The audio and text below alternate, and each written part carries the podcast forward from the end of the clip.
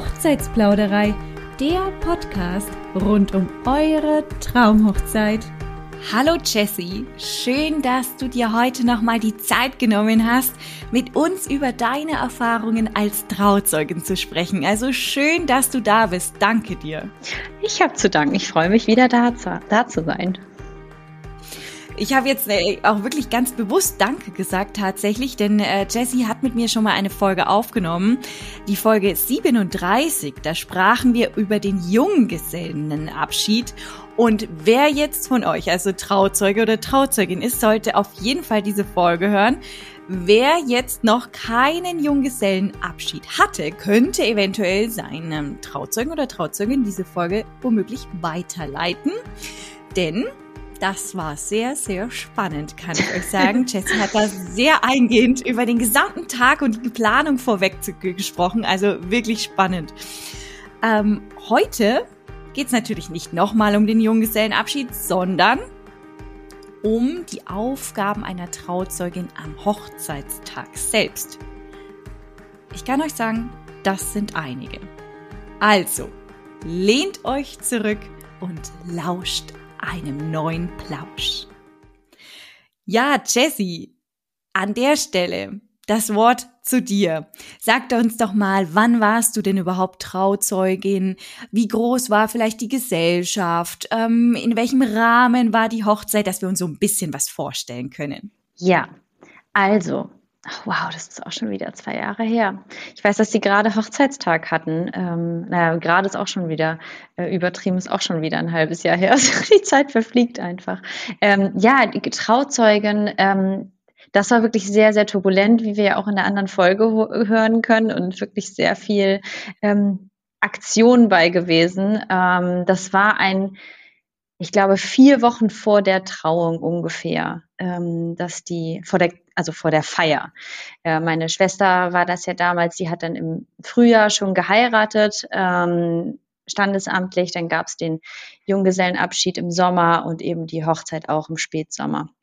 Genau, und die Hochzeit an sich war, ich würde eher sagen, eine hm, klassische Hochzeit, also so wie man sich das vorstellt, mit allem drum und dran, mit DJ und Fotobox und ähm, äh, ganz tolles Anwesen. Es war ähm, am See gelegen, ein ganz, ganz tolles, tolle Event-Location. Ich glaube, wir waren circa 60 Gäste ja, um die 60 Gäste, ähm, allen Alters natürlich, ähm, Familie. Es war einmal eine polnisch-deutsche Hochzeit, das kann man auch dazu sagen. Ist auch manchmal äh, interessant, ähm, welche Familien sich da zusammenschließen äh, und dann Gebr äh, Bräuche vielleicht noch mit reinbringen. Äh, genau. Und das war so eigentlich der Rahmen. Ja, es war wie gesagt im Spätsommer, also es war viel draußen geplant. Ähm, natürlich am Abend dann drin und, und, es gab genau, das Essen war auch alles vor Ort geregelt. Also da gab es eine Küche, da wurde nichts mitgebracht oder sonstiges, bis auf die Hochzeitstorte, auf die ich dann gleich auch nochmal zu sprechen komme. Okay, also so eine mittelgroße Hochzeit 2019 im Spätsommer in der Umgebung von Berlin. Genau, Brandenburg richtig. ist das, glaube ich, sogar, genau. ne? Mhm. Ihr müsst wissen, Jessie und ich, wir kennen uns auch genau von dieser Hochzeit, denn tatsächlich war ich diejenige, die damals als freie Traurednerin bei ihrer Schwester fungieren durfte. Mhm. Daher kennen wir uns, ähm, sind immer noch happy, dass wir immer noch Kontakt halten ja. an der Stelle. denn Jessie kann auch so wunderbar von diesen Ereignissen erzählen. Ich bin so gespannt, was du heute berichten wirst. Denn das habe ich ja auch gar nicht mitbekommen, was man so am Tag der Hochzeit, was du da alles leisten musstest. Ähm, welche Aufgaben hattest du denn da speziell an diesem Hochzeitstag? Ähm, ja, einige. also ich glaube, es fängt schon ähm, am Tag davor an, wer das so kennt. Ähm, was ich, ich glaube, es ist relativ traditionell, wenn die Braut und der Bräutigam den Tag oder die Nacht davor getrennt voneinander verbringen. Ähm, so war es auch bei meiner Schwester und ihrem Mann, äh, so dass mein Partner mit dem Ehemann ähm, sich äh, ein, eine Unterkunft gemietet hat und ich bei meiner Schwester geblieben bin in deren Wohnung zu Hause. Und ja, natürlich war die Aufregung schon groß am Tag davor und hat man an alles gedacht. Ich kann ehrlich gesagt nicht sagen, ob es schlimmer bei meiner Schwester oder bei mir war, aufgrund der ganzen Aufgaben. Also ich bin eigentlich nur mit meinem mit meinem Handy rumgerannt und habe äh, in Excel-Tabellen geguckt und versucht, alles abzuhaken. Ähm, genau, der Tag davor, wie gesagt, oder der Abend davor besser gesagt, habe ich doch versucht, diese Aufregung einfach so gut wie es geht zu deckeln. Ähm, habe versucht, meine Schwester zu beruhigen und habe uns äh, ganz klassisch Maniküre, Pediküre Termin um die Ecke gebucht, wo wir hingeschlendert sind und wir einfach nur ähm, da sein konnten, mussten, Handy auch abgeben mussten und einfach nur äh, in dem Moment waren und uns über den morgigen Tag natürlich unterhalten haben, weil das wegzuschweigen, denke ich, bringt auch nichts, aber einfach mal so ein bisschen was durchgespielt und geredet und ähm, viel über, was ich versucht habe, viel darüber zu reden, was, was sie an, an äh, ihrem Mann zukünftigen liebt, um so den Fokus auf die Liebe zu bringen und nicht auf das Event an sich nur. Das war ganz schön. Ja, und dann geht es aber trotzdem natürlich aufs gut zureden und äh, ruhig bleiben. Naja. Und dann, als wir zu Hause waren, habe ich zugesehen, auf jeden Fall alle Sachen gepackt zu haben für den nächsten Tag. Ähm, da habe ich dann noch ein bisschen rumgewuselt, habe sie alleine gelassen. Sie war dann ja auch noch am Handy, muss man noch was klären und so weiter. Ähm, ich habe zugesehen, alles parat zu haben für den nächsten Tag und habe tatsächlich auch den Frühstückstisch schon gedeckt, hatte alles schon eingekauft, weil man doch wirklich darauf achten muss, dass die Braut dann auch was isst, ähm, wo sich die Braut ja vielleicht mal gegen wehrt, aber es war alles schon vorbereitet, ähm, so dass man auf jeden Fall sich nochmal stärken konnte. Und dann ja am Tag selbst, also da ich habe tatsächlich, wie gesagt, mit einer Excel-Liste alles äh, minütlich durchgeplant, um einfach nichts zu vergessen. Auch wenn man dann vielleicht nicht mehr so drauf schaut, hat man das einmal niedergeschrieben, weiß den Ablauf, hat sich vielleicht markiert, mit wem man sprechen muss und äh, kann den Tag doch strukturiert angehen. Ähm, es, es fing an beispielsweise mit äh, Abholung der Gäste. Es waren nun, wie gesagt, Gäste allen Alters dabei. Da sind vielleicht auch Leute dabei, die nicht mehr alleine gut zu Fuß sind, vielleicht kein Auto haben. Das äh, wurde alles im Vorfeld dann schon organisiert, aber musste natürlich auch sichergestellt werden, dass die Leute alle zur Location finden denn ich war vorher auch noch nicht da gewesen. Das heißt, ich habe es mir vorher angeschaut auf Google Maps und auch mit Satellitenbild und wo kann man wie parken. Ähm, dann haben wir, meine Schwester und ich, tatsächlich zusammen Luftballons aufgehangen, Wegweise, Schilder und so weiter, ähm, damit die Leute dann auch hinfinden, wenn es jetzt nicht gerade ein großes Schloss ist, was bekannt ist oder sonstiges. Ähm, genau, dann war es meine Aufgabe eben zu fahren. Ich die Braut zum Ort hingebracht. Ähm, sicher abgeliefert, inklusive Kleid natürlich und allem, was so dazugehört, ähm, alles in die, ja, in das Ankleidezimmer, in das Vorbereitungszimmer, wie auch immer man das nennen möchte, gebracht. Ähm, schon mal alles bezogen, also auch alles fertig für die Hochzeitsnacht ähm, bei denen gemacht im Zimmer. Äh, ja, und dann ging es eigentlich an die, erstmal wieder raus aus dem Vorbereitungszimmer, nachdem ich organisiert habe, dass die, ähm, die Make-up-Artistin dann da war, was äh, Gott sei Dank eine Freundin war von meiner Schwester. Die musste ich nicht besorgen, aber da habe ich habe dafür gesorgt, dass dann Ela erstmal in Ruhe geschminkt werden kann, in Ruhe dort sitzt und sich verwöhnen lassen kann. Und in der Zeit bin ich dann raus und habe mich um sowas gekümmert, wie Tische dekorieren und die Gastgeschenke mit aufstellen. Da waren mittlerweile dann auch schon der Ehemann und mein Freund vor Ort, die mitgeholfen haben. Ähm, Daniela sollte natürlich den, äh, den Ehemann nicht sehen, meine Schwester. Und äh, genau, dann ging es weiter, die Torte zu koordinieren. Denn die wurde von einer Freundin gebacken und äh, verziert und so weiter. Das musste mit der Küche abgestimmt werden. Dann kam die Musikband, die musste zum richtigen Moment platziert werden, was auch eine Überraschung war. Das musste alles abgesprochen werden, eben auch mit dir, lieber Sven, liebe Svenja, ähm, und mit dem äh, DJ vor Ort. Ich weiß noch, wie wir drei dort standen und geschaut haben, wann wir was machen und zeitlich und wann ist was, wie das Timing genau funktionieren soll. Ähm, dann hatte ich ja auch noch, was mir jetzt gerade erst wieder einfällt, ja auch noch eine selber eine Rede gehalten. Die hat es, das hatten wir ja auch noch geplant. Genau, das war natürlich schon, schon vorher fertig. Ähm, da hab, haben wir uns aber noch drüber unterhalten, ne? Genau, wie das, wie ich da einsitze. Stimmt. Stimmt, die Jessie hat nämlich eine, einen kleinen maßgeblichen Teil in der Trauung auch ja. übernommen. Also nicht nur diese Aufgaben von dem Tag selbst, sondern tatsächlich hat sie sich da auch noch ans Mikrofon gewagt und hat da wirklich eine Geschichte von den beiden erzählt. Ja, und das war wirklich so eine tolle Idee von dir, ähm, da was zu sagen. Also das kann ich auch nur empfehlen, wer da natürlich nicht so mikroscheu ist und Lust hat, wirklich was zu erzählen, sich vielleicht mit der Rednerin oder dem Redner äh, ja, kurz zu schließen und ähm, da vielleicht einen kleinen Teil zu übernehmen, weil die, die, der Blick war wirklich ähm, toll, natürlich, ne? Und, und der Moment, also von meiner Schwester und auch von ihrem Mann. Also die waren beide total gerührt und das hat toll gepasst. Wirklich. Das hat auf jeden Fall die Stimmung gehoben. Also ja. die beiden, der Blick war gigantisch. So, was wirklich? Also, ja. oh, okay. wirklich. Schöne Geste. Ja, wirklich. Das war toll.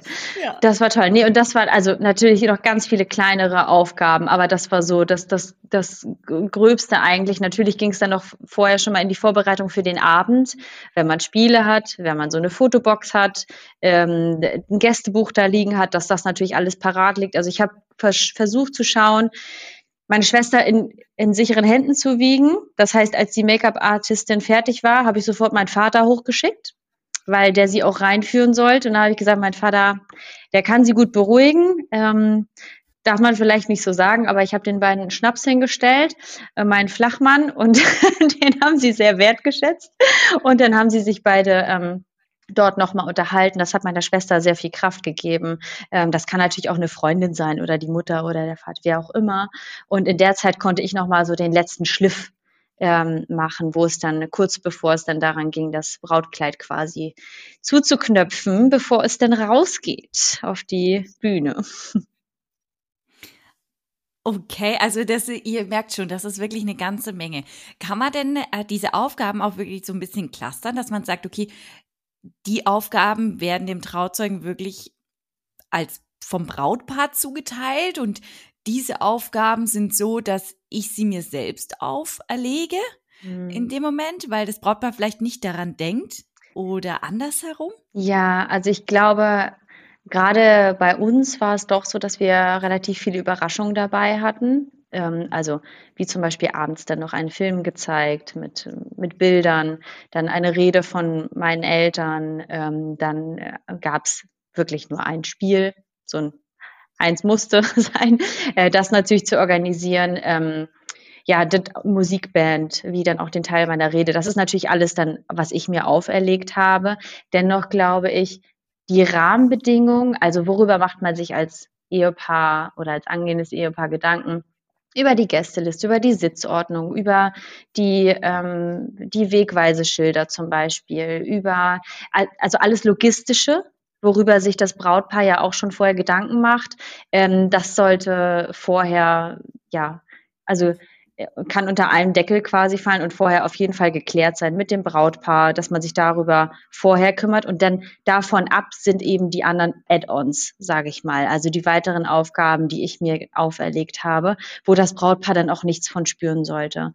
Ähm, und genau, also da ist eben ein ganz großer Part dieses Logistikthema und, und Vorbereitung, was mit dem Brautpaar abgestimmt sein muss und der Rest, ähm, ja, wie gesagt, Excel-Liste.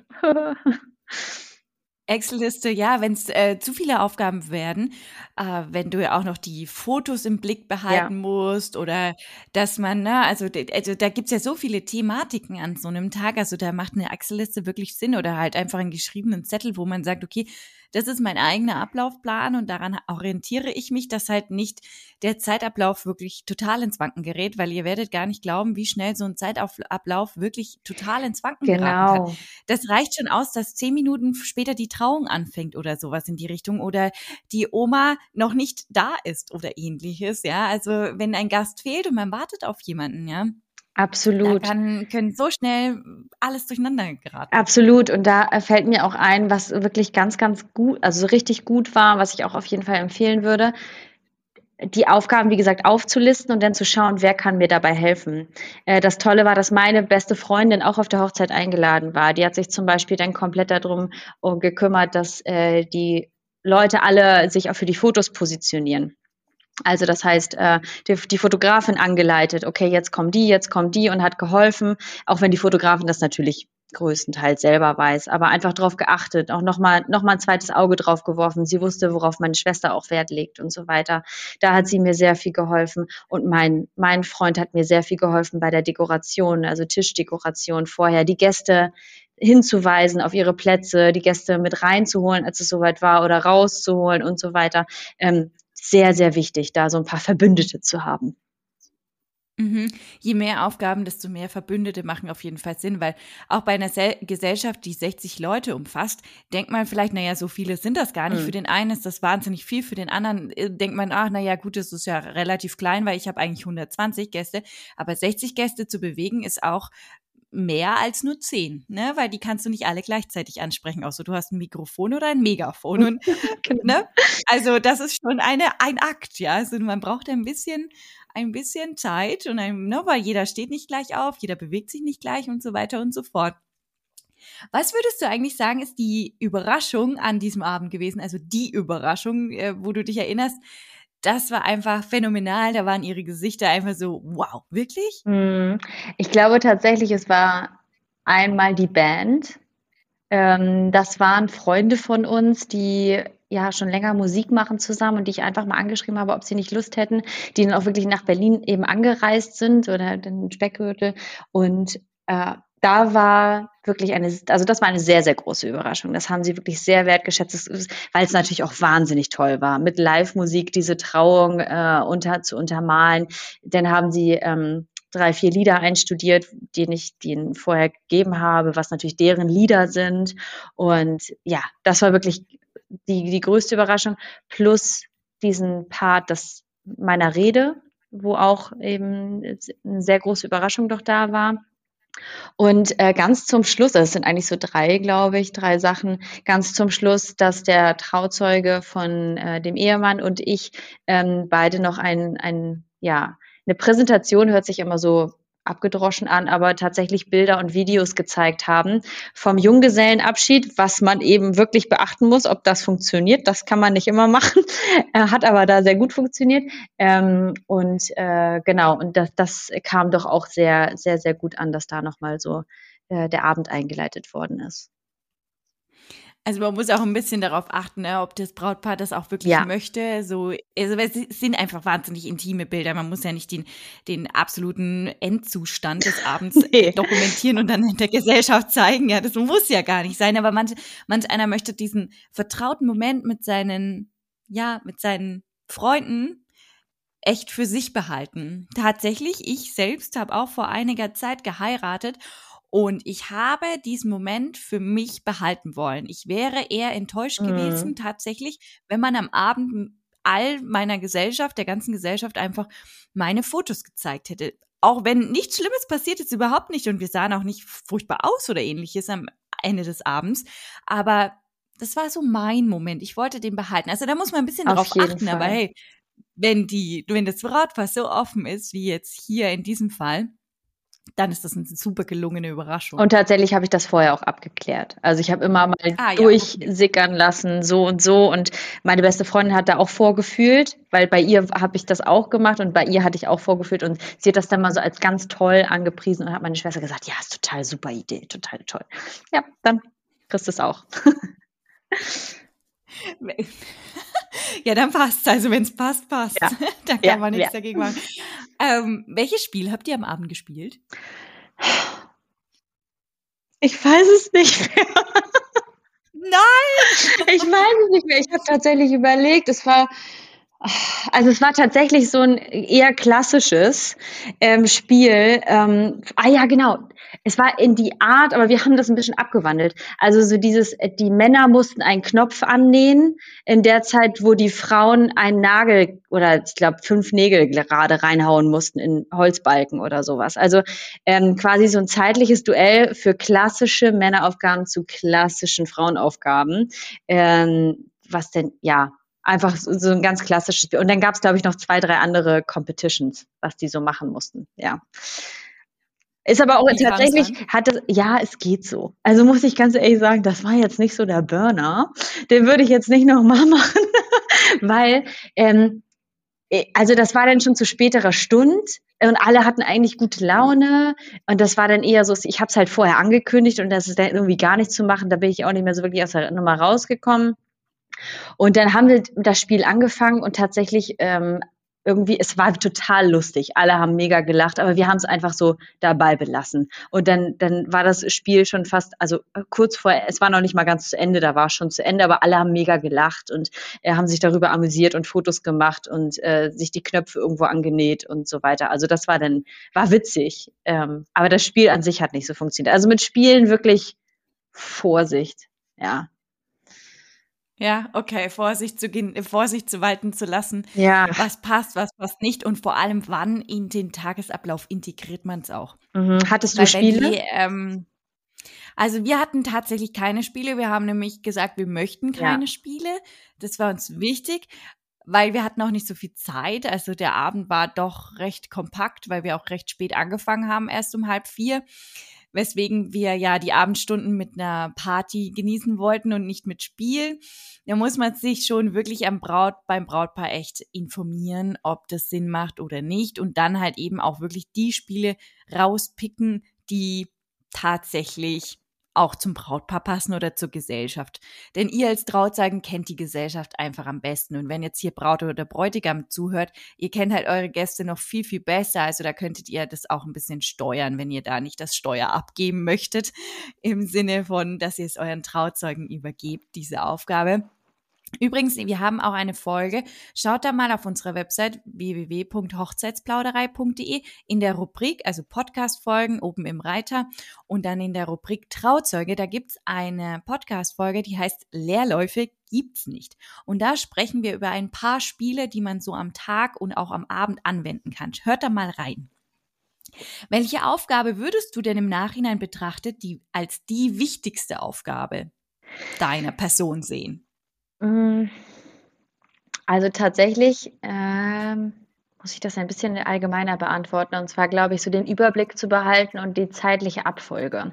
Also wirklich Zeit. Es ist einfach ein Tag. Und an diesem Tag passiert alles, worauf man, ich weiß nicht, ein Jahr vielleicht geplant hat. Das heißt, zeitliche Abfolge ist das A und O. Wenn irgendetwas, na, hast du eben auch schon gesagt, zehn Minuten länger dauert oder sonstiges, grätscht es vielleicht irgendwo anders total rein. Puffer einbauen, ähm, ganz, ganz wichtig. Ähm, und eben, wie ich eben auch schon gesagt habe, sicherstellen, dass sich dann um die einzelnen Punkte gekümmert wird. Wenn ich zum Beispiel gesagt habe zu meiner besten Freundin, Nadja, du musst dich darum kümmern. Ich kann da, in der Zeit muss ich gerade, weiß ich nicht, mich um das Anschneiden der Hochzeitstorte kümmern. Mach du bitte schon mal die Fotosessions alle klar. Und versuche alle Leute von den Klos zu holen und dass alle einmal auf den Bild, Bildern gewesen sind und auf das große Gruppenfoto etc. pp. Ähm, das ganz, ganz wichtig. Äh, und dann natürlich bei allem versuchen in der Nähe des Brautpaars zumindest Ruhe bewahren. also äh, nee, wenn die einen nicht sehen, kann man gerne mal kurz ausflippen. Ähm, aber wenn, wenn man in der Nähe des Brautpaars ist, doch lächeln, nicken, alles läuft super. Ähm, ja, auf jeden Fall äh, Selbstbewusstsein ausstrahlen und dass alles, dass alles gut ist. Aber äh, vor, über allem ist so diese zeitliche Koordination, ja. Ich glaube auch, also ich würde es an der Stelle auch direkt unterschreiben, das ist die zeitliche Koordination, die wirklich so ein ganz, ganz großes Maß an, an Aufgabe übernimmt. Mhm. Und Ruhe bewahren kann ich auch an der Stelle bitte euch nur wärmstens empfehlen. Bewahrt Ruhe und macht das Brautpaar nicht verrückt.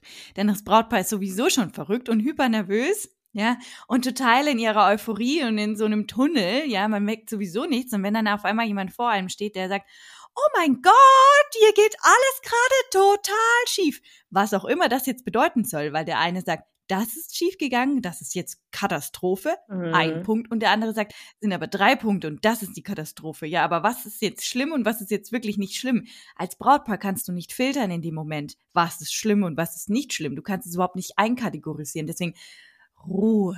Mhm. Übrigens, da habe ich mit Jessie schon mal eine Folge aufgenommen. Yoga-Session. Da musste ich auch dran denken. Meditation. Ja, das ist so wichtig.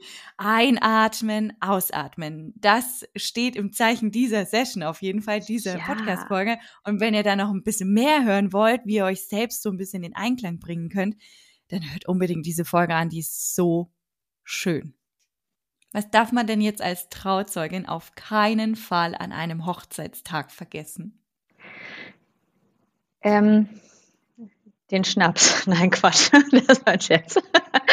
ähm, also ich glaube, über allem steht Liebe zu geben. Ähm, man ist, das ist ja vielleicht ein bisschen kitschig, aber man ist dort zusammengekommen, um die Liebe von zwei Menschen zu feiern. Das heißt, auch man selber sollte versuchen, diese Liebe zu fühlen und auch auszustrahlen. Denn das bringt eben auch Ruhe ein. Ähm, Liebe auch in gestressten Situationen, auch wenn die Braut vielleicht manchmal so reagiert, ein bisschen gereizt ist oder sonstiges, liebevoll sein. Liebevoll zu allem, was passiert. Ähm, zudem ganz wichtig, Zuversicht ausstrahlen, nicht sagen, oh Gott, das wird knapp oder sonstiges, sondern das ist super, das ist gar kein Problem, daran habe ich schon vorher gedacht. Nee, das äh, hätte sein können, habe ich auch schon mit eingeplant und einfach dem der Braut oder dem Bräutigam zu sagen, dass das alles quasi so geplant ist, auch wenn es nicht so geplant war. Ähm, und ganz wichtig, nicht anfangen zu meckern oder hektisch zu werden. Also ist mir ein, zweimal tatsächlich passiert an dem Tag, dass ich gerannt bin und dann war die Tür offen und meine Schwester hat mich nur angeguckt, warum ich renne und dachte, ja, verdammt, ich muss die Tür zumachen. ähm, also, weil man natürlich, es ist einfach hektisch und es ist, es läuft nicht immer alles, alles ganz glatt und da muss man sich nichts vormachen, aber versuchen, dass das Brautpaar so wenig davon mitbekommt, ähm, weil die wissen es einfach nicht. Die, denen ist das dann auch egal, die wollen es einfach nicht sehen äh, und was sie nicht sehen, daran denken sie dann auch nicht und können sich den Kopf nicht drüber zerbrechen. Ja. Da sagst du was. Wenn man es nicht sieht, sieht man es nicht, weiß man es nicht, fertig.